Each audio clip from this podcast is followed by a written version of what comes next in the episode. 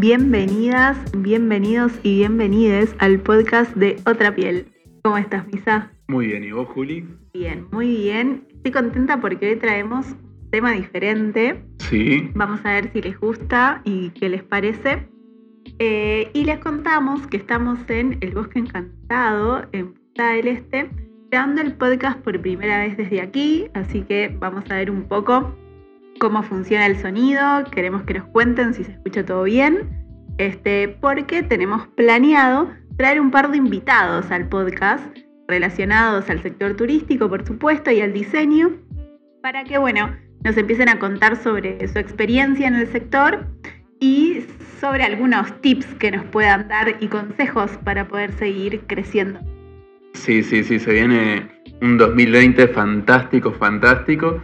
Y bueno, ¿Cuál es el tema que tenemos para hoy, Juli? Bueno, hoy queríamos hablar un poco de algo más, este, no sé si decirle personal, ¿no? Pero de algo más como de vida. Y sí, sí, más de gestión empresarial. Puede ser más de gestión empresarial, que es pasar a la acción, ¿no? Eh, nosotros desde que empezamos Otra Piel tuvimos que empezar a lidiar con esto de ponernos en acción, de realmente poder ejecutar eh, las cosas que nosotros queríamos hacer para llegar a nuestros objetivos. Y en este corto camino hemos aprendido algunas que otras cosas, hemos escuchado muchos grandes que nos han enseñado algunas cosas. Y bueno, queremos compartirles algunas reflexiones eh, a las que hemos llegado en este tiempo, a ver qué opinan ustedes y si reflexionan, piensan o les pasa lo mismo que nos pasó y nos pasa a nosotros. Eh, ¿Puedo contar una crisis que tuve con respecto a organización hace un tiempo? Contanos, Misa, queremos saber. era, creo que era 2000, 2017, verano de 2017 o verano de 2018, ahora no recuerdo. 17, la recuerdo bien. y bueno, eh, era un momento donde estábamos comenzando con la actividad empresarial y resulta que, eh, para que tengan una idea, teníamos tres, cuatro clientes y eran eh, a nivel de tareas que había que hacer, eran clientes pequeños, o sea, no requería, actualmente se puede decir, no requería mucho trabajo. La cuestión es que em, en noviembre, diciembre tuvimos un boom de trabajo muy fuerte, que en esos momentos era nuestra temporada. Y después en enero me vino un bajón de energía brutal. Y, era enero y decía, pa, no puedo, estoy desbordado de trabajo, pero tenía solo cuatro clientes. Sí, a mí también me agarró una desesperación en ese momento porque pensaba, si no podemos con cuatro clientes, ¿cómo vamos a llegar a tener una cartera de clientes la cartera de clientes que necesitamos para poder llegar a los objetivos estamos proyectando. O sea, que no nos veía muy viable, muy compatible una cosa con otra. Entonces, eso obviamente que en su momento nos desmotivó bastante y nos hizo reflexionar y pensar. Y entonces ahí, eh, Uli un día viene con, con el mensaje salvador de vamos a organizarnos en corto y mediano plazo. Que eso era lo que nos faltaba un poco porque estábamos muy organizados a largo plazo, pero todos esos objetivos a largo plazo que teníamos, de alguna manera teníamos que aterrizarlos en un plazo, por ejemplo, de un año a tres años. Claro, y tampoco esos objetivos que teníamos a largo plazo no los teníamos bajados a papel. No era que decíamos, bueno, en tal año queremos lograr tal cosa, sino que todo estaba en nuestra mente y que nosotros imaginábamos y proyectábamos cosas, pero que no, no teníamos ni una guía, ni un plan de acción, ni esas cosas bajadas a papel para poder realmente planificar cómo queríamos este, llegar a alcanzar esos objetivos. Eh, me acuerdo que en ese desborde de, un montón de tareas y situaciones y, cosas que surgían en la temporada, porque se nos acercaban muchos proyectos en los cuales querían que participemos o veíamos todo el tiempo muchas oportunidades que nos podían dar visibilidad, que nos podían acercar a, contactos que nos interesaban y más, y queríamos hacer todo, absolutamente todo. Para nosotros todo nos acercaba un poquitito más a algo. Y no teníamos con mucha capacidad de filtro en ese momento. Cuando llega esto de que, bueno, para, nos tenemos que organizar, pero nos tenemos que organizar de manera profesional, empezamos a investigar sobre la organización, sobre cómo es eh, y cómo podemos organizarnos de una manera que nos permita trabajar inteligentemente. Claro, porque hay personas, por ejemplo, que tienen una facilidad de organización y practicidad en todo momento que te lo hacen todo fácil, pero nuestras personalidades no, no, son así. Entonces, eh, naturalmente no son así. Las tuvimos que ir trabajando justamente para, para superar estos desafíos. Entonces, Juli tiene una biblia de apuntes desde el 2017 hasta acá de todas las cosas que hay que ir haciendo para justamente eh, ir aterrizando e ir cumpliendo los objetivos, ¿no? Em, entonces eh, te doy la batuta, Juli. Bueno, primero una de las grandes cosas que aprendimos y que fue clave es entender qué es lo que queremos conseguir. Eh, porque nosotros decimos, va, capaz que para uno piensa, entre comillas, que es obvio. Bueno, no, yo quiero tener un buen estilo de vida, trabajar de lo que amo, disfrutar y tener tiempo para pasar con mis amigos, mi familia. Pero bueno, concretamente, ¿qué querés conseguir? ¿Para qué lo querés conseguir? ¿Cómo lo vas a hacer y en qué momento?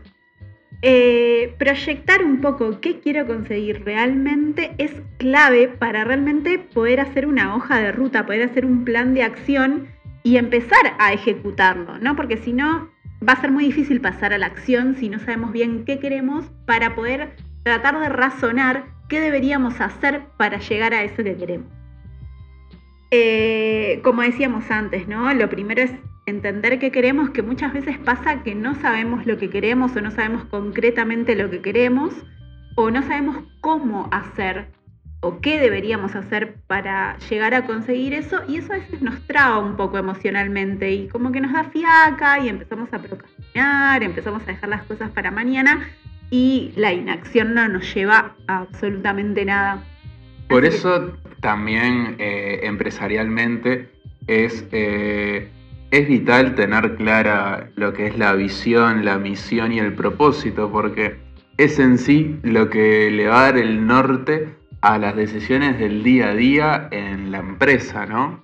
Totalmente. Ese saber qué quiero conseguir podría ser tranquilamente la visión empresarial, ¿no? O sea, claro. ¿Cómo me proyecto? exacto, ¿cómo me proyecto yo? ¿Qué es lo que quiero ser eh, a futuro? Después vemos cómo, cómo vamos a hacerlo, porque probablemente al principio no sabemos muy bien cómo vamos a conseguir eso.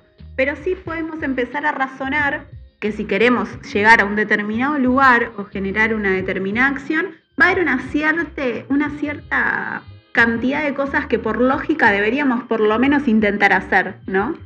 Exacto, exacto. También ahí para alimentar la lógica hay que leer un poco. Totalmente. que no todo sea de lógica y que salga de la imaginación de uno, también hay que alimentarse e inspirarse de, casos de éxito, hay que ver y analizar lo que hacen las grandes empresas, em, qué, hacen las personas que están detrás, porque no todo son organizaciones y estructuras de sistemas, hay personas que lo llevan adelante. Entonces, ¿qué hábitos tienen esas personas? Eso también fue un poco lo que nos empezó a, movilizar y el punto de partida por el cual nosotros empezamos a buscar información acerca de la organización. El tema de transformar hábitos. Totalmente. Aparte, no sé si a vos te pasa también, pero le pasa a muchas personas, que cuando sabes lo que querés, eh, instantáneamente empezás a ver las oportunidades que te acercan a eso, ¿no? A nosotros nos pasó, por ejemplo, cuando nos decidimos en empezar a comunicar más directamente nuestra fusión de turismo y diseño. Por ejemplo, en el primer año eh, nosotros arrancamos con toda turismo y diseño, no sabíamos ni cómo lo íbamos a complementar, pero sabíamos que queríamos eso. Entonces empezábamos a comunicarlo y a difundirlo y a ver de qué manera lo íbamos a concretar. cuando llegó el invierno nos dio mucho miedo. Dijimos, si hablamos de turismo en invierno, nadie nos va a contratar porque nadie, en ese momento todos están pensando en pasar el invierno y no están pensando en la temporada, están como en otro modo, ¿no? Eh, nos dio mucho miedo y en ese momento decidimos cómo hablar solo un poco más de diseño, de imagen corporativa, de branding.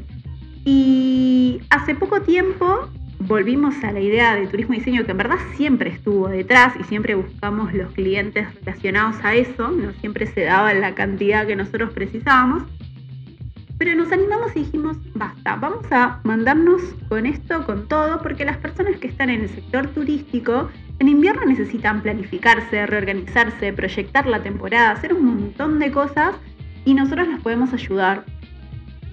Y cuando nos decidimos, no sé, llovieron las oportunidades, o por lo menos nosotros las empezamos a ver de manera más clara, ¿no te parece? Y las empezamos a seleccionar, porque también ahí está el hecho de que oportunidades siempre hay en todos lados. Eh, cuando, no, cuando no teníamos eh, claro principalmente el qué éramos, eh, seleccionábamos oportunidades de todo tipo. Pero cuando empezamos a decir somos una consultora turística que trabaja en creación y gestión de marcas, ahí las oportunidades que empezamos a seleccionar eh, empezaron a ser acotadas a eso y también empezaron a surgir otro tipo de oportunidades que eh, tal vez eran personas, empresas que estaban esperando a escuchar eh, ese discurso también y estaban esperando a escuchar, ah bueno, alguien dice con seguridad qué es lo que hace y por eso mismo también fue otro tipo de oportunidades se fueron creando, como por ejemplo eh, las personas nos empezaron a enviar licitaciones y nos empezamos a presentar y empezamos a ganar.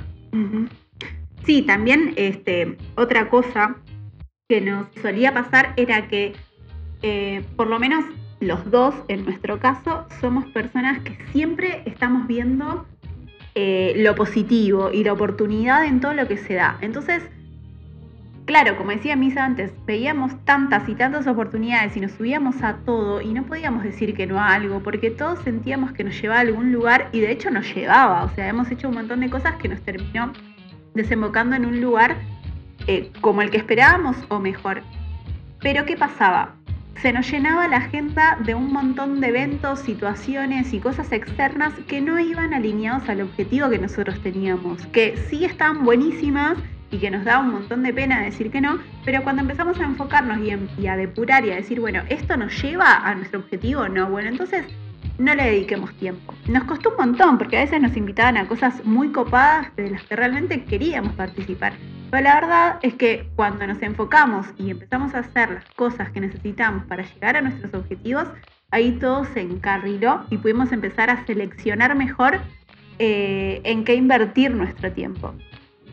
Procrastinar es algo que nos sucede a todos los humanos, ¿cierto? Y no nos va a dejar de suceder, nos sucede todo el tiempo. Sí, sí, a mí me sucedía mucho. Ahora no tanto, me sigue sucediendo, pero bueno, está. eh, procrastinar es cuando vas pateando las tareas, cuando vas dejándolo para mañana, porque generalmente sucede cuando una tarea te parece muy compleja o te parece muy abarcativa. Entonces, ¿Qué pasa? Generalmente ante una tarea muy grande o un reto muy grande, eh, nos empieza a dar como un poco de miedo y empezamos a tratar de hacer las tareas más fáciles primero y dejarlas más complejas para después. Ah, ahí te tengo un tip. A ver. Em, soy de esas personas que al principio, cuando estaba arrancando a organizar, ponía hacer determinada tarea. Ahora, em, vamos a asignarle cuestión de tiempo. Capaz que ponía ejecutar cliente X y en ejecutar cliente X eh, la ejecución llevaba 12 horas y dentro de esas 12 horas eh, había 12 subtareas. Entonces, ¿qué pasa? Cuando terminás poniendo una tarea que muy grande que engloba otras subtareas, lo que termina pasando es que eh, al final del día, cuando haces, eh, pasás línea y empezás a decir, bueno, a ver qué hice, qué no hice, decía, pa, pero esto todavía no lo, no lo taché. Y, y, eso me da una frustración tremenda. Entonces, ahí lo que, lo que empecé a hacer fue, bueno, voy a empezar a redactar las subtareas. Eh, y entonces así también me da una sensación de satisfacción el subrayar o el tachar, bueno, está, de las 12 subtareas, 4 eh, hice, 6 eh, me quedan para mañana. Entonces, ¿qué pasa? Ahí empecé a ver a lo largo del tiempo todo esto bajándolo siempre a planificadores semanales. Que, bueno, lo que empecé a visualizar es, bueno, en el día eh, puedo llevar a cabo más o menos 8 subtareas de clientes. Y listo, es mi tope. Entonces así me empecé a organizar los días. Ah, bueno, después que me di cuenta, tenía una reunión y entonces, ah, mira, la reunión entre que me preparo, voy, vuelvo, eh, sé que puedo hacer tres subtareas y una reunión. Entonces, así, eh, con el paso del tiempo, fui aprendiendo a conocer cuál era mi capacidad, que eso es muy importante a la hora de organizar. ¿Cuál es tu capacidad, Juli? Bueno, eso es clave. Yo me acuerdo que al principio me frustraba mucho porque yo me ponía, no sé, armar el portfolio. Eh, hacer eh, cinco piezas gráficas y pensar los posteos de otra piel. Y claramente que terminaba el día y yo terminaba completamente frustrada porque no había capacidad física ni, intelectual para hacer todo eso en ocho horas, ¿no? Que eran las que yo pretendía trabajar. Eh, ¿Por qué? Porque hacer el portfolio lleva demasiadas subtareas de estas que habla Misa, que cuando sumas todo, si lo haces en un día, ya podemos decir que te ganaste, ganaste ¿no? Este, entonces me pasó como a Misa, empecé a darme cuenta que tenía que granular, que subdividir, bueno, darme cuenta no, en verdad, a raíz de investigar sobre organización, también fue un poco que empezamos a esto de desgranar y, y granular las tareas y empezar a ver exactamente cuáles son todas las cosas que tengo que hacer para tener mal portfolio y en cuánto tiempo lo podría tener si quiero más o menos tener un equilibrio entre cosas que hago para la empresa, cosas que hago para los clientes y tiempo para mí. Entonces ahí empezás a conocer realmente cuál es la cantidad de cosas que puedes hacer en un día, que generalmente es algo que no está demasiado visible, ¿no? Siempre parece que tenemos que hacer de todo y todo el tiempo y la cultura de la inmediatez nos lleva un poco también a pensar que queremos terminarlo y tenerlo ya.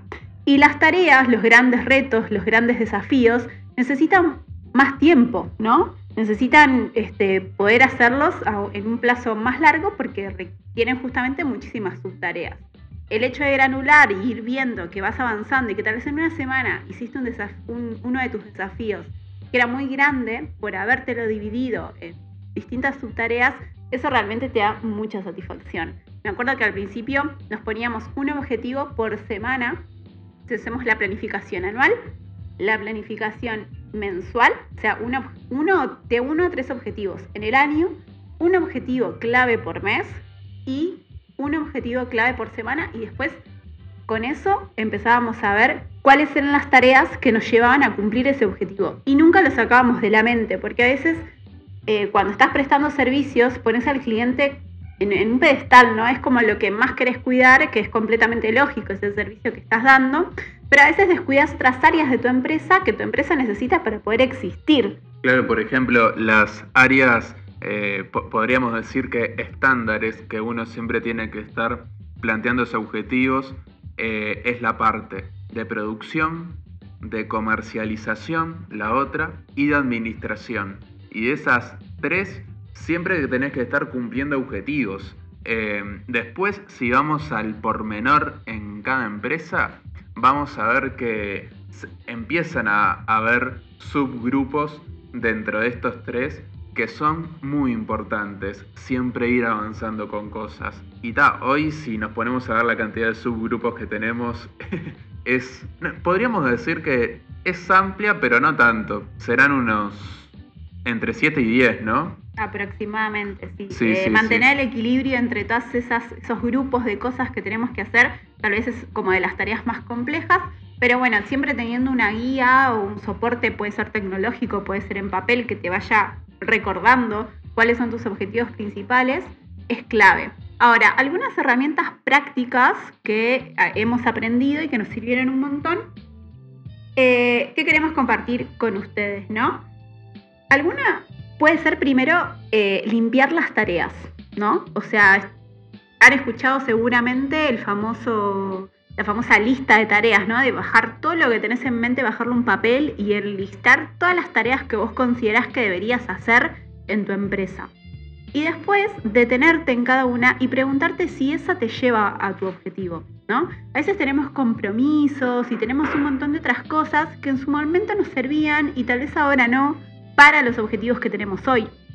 Y es importante que limpiemos eso, porque ante la cantidad eh, también solemos como procrastinar o nos da un poco más de fiaca afrontar esa cantidad de tareas. Y aparte siempre es clave saber que lo que estoy haciendo me está acercando a mi objetivo, porque eso también nos motiva bastante. Otra clave es evitar la multitarea, por favor. Eh, es muy difícil hacer, va, para nosotros es prácticamente imposible hacer más de dos cosas a la vez, inclusive dos cosas a la vez, eh, bien, ¿no? Claro, Porque por ejemplo, poder hacerlas las puedes hacer, pero bien. Claro. una cosa que, ejecuto prácticamente, los clientes me entenderán y se reirán en este momento cuando lo estén escuchando.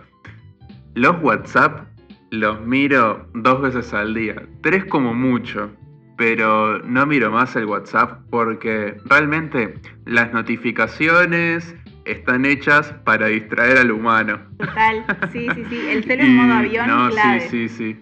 Eh, por lo menos WhatsApp. Y si. Y si es importante, te llaman. Sí, también hay otra cosa. Hay tareas, prácticamente todas las tareas que vos estás eligiendo para llegar a tus objetivos merecen toda tu concentración, merecen todas tus neuronas y merecen toda tu atención para que las realices bien, ¿no? Entonces, si vos tenés tres o cuatro cosas que estás haciendo en simultáneo, no le estás prestando atención consciente a esa tarea que es tan importante para que tu empresa crezca.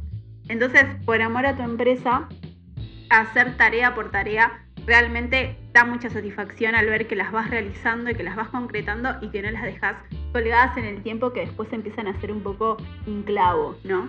Bueno, relacionado con lo de la no hacer multitarea, mm. una cosa que estamos implementando en el último tiempo es hacer las tareas conscientes. Y para hacer las tareas consciente y estar al 100% concentrado, que es el objetivo, una de las cosas, una de las prácticas que estamos implementando es la meditación. Eh, una meditación guiada de 15 minutos. Tenemos una app que es muy copada. Eh, ¿Cómo se llama? Petit Bambú. y por ejemplo tiene muchos grupos, ¿no? Nosotros siempre utilizamos la de desintoxicación tecnológica o, la otra que es eh, para el trabajo justamente, que lo que te ayuda es eh, a conectarte con el presente, a bajar la pelota, a decir, bueno, esto no es de vida o muerte y, y te ayuda realmente a estar muy concentrado. Bueno, yo por ejemplo uso la meditación como una herramienta que para mí es clave cuando tengo que pasar de una tarea compleja a otra tarea compleja que no tiene nada que ver. Por ejemplo, estoy proyectando algo que es muy importante para otra piel y estoy teniendo que hacer tareas para otra piel y de repente le destiné dos, tres horas y después tengo que pasar a hacer tareas para un cliente. Antes de pasar a hacer las tareas del cliente, me tomo unos 5 o 10 minutos, medito y vuelvo nueva y vuelvo como con la cabeza limpia, con la mente en blanco para afrontar como desde cero la tarea con ese cliente y ponerme en el modo de ese cliente. Y así sí tengo que pasar después a otro cliente. Petit Bamboo es una aplicación que está buenísima porque tiene una versión gratuita donde vos tenés una serie de meditaciones para ver si te gusta, si te sentís cómodo y demás. Y después puedes este, también contratar la premium que tiene otras meditaciones ¿no? Nosotros creo que eso va en costos de la empresa, ¿no, Misa? Eh, lo vamos a charlar con la administración a, ver si. Después, eh, para la división de tareas, para el seguimiento de de clientes, de proveedores, una de las aplicaciones que utilizamos es Trello, que está muy buena esta, esta aplicación porque vos te podés crear tableros, ¿no? Entonces te creas, por ejemplo, un tablero que es administración de la empresa y te pones, eh, te creas columnas, entonces en la primera columna, por ejemplo, esta es la manera en que nosotros lo organizamos, eh, a desarrollar ¿no? Cosas que tenemos pendientes a desarrollar. Ahora lo llamamos pendientes, ahora que me estoy dando cuenta. Después, otra columna que se llama en desarrollo. Y otra, finalizados. Entonces, em, en a desarrollar, vos eh, te creás lo que se llama... Em, Como tarjetas. Tarjetas, exacto. Y dentro de las tarjetas, vos le pones el nombre que quieras y le podés hacer un checklist, eh, que eso lo, nosotros lo utilizamos como eh, la subdivisión de tareas. Entonces, vos cuando ves eh, de lejos la pantalla, ves, bueno, a desarrollar tengo, en pendientes tengo cinco cosas, en ejecución tengo cuatro, y cuando me pongo a ver dentro de ejecución veo que aparece el numerito de fracción del checklist, por ejemplo, 5 de 6. Ah, mira, me falta una subtarea para completarla y que ya esté finalizado. Sí, aparte tenés la posibilidad de ponerle como un vencimiento a esa tarea. Y te aparece también a primera vista el vencimiento. Y te aparece en rojo cuando te pasaste. Esto es muy importante porque cuando no le ponemos una fecha límite a las cosas que tenemos que hacer, las podemos estar haciendo por el resto de nuestras vidas, ¿no? Entonces es muy importante ponerte una fecha límite y saber que si hasta ese momento no lo llegaste es porque, bueno, tal vez no era tan importante para vos, tal vez no era tan prioritario y es mejor que pases a otra tarea o que lo reevalúes, ¿no? Este, pero es sumamente importante ponerle como esa fecha límite. Ahora, una clave para nosotros es también empezar a ejercitar la tolerancia a la frustración. A mí particularmente me costó muchísimo esa parte. Eh, soy muy perfeccionista, lo cual es muy complejo porque la perfección no existe, es una ilusión creada por nosotros. Entonces, claro, tener tolerancia a que las cosas no te salgan como esperabas, te salgan bien o lo que sea, cuesta, ¿no? Eh, pero es una habilidad que empecé a entender y empecé a, ejercitar y empecé a darme cuenta que en verdad siempre eh, o sea, lo normal es que las cosas no salgan como esperabas. O sea, lo anormal es que te salgan de una todo bien. Entonces, cuando me di cuenta de eso, dije, bueno, para, a ver, siempre me puedo equivocar, puedo tener un error, puede algo no salir como yo lo planeaba.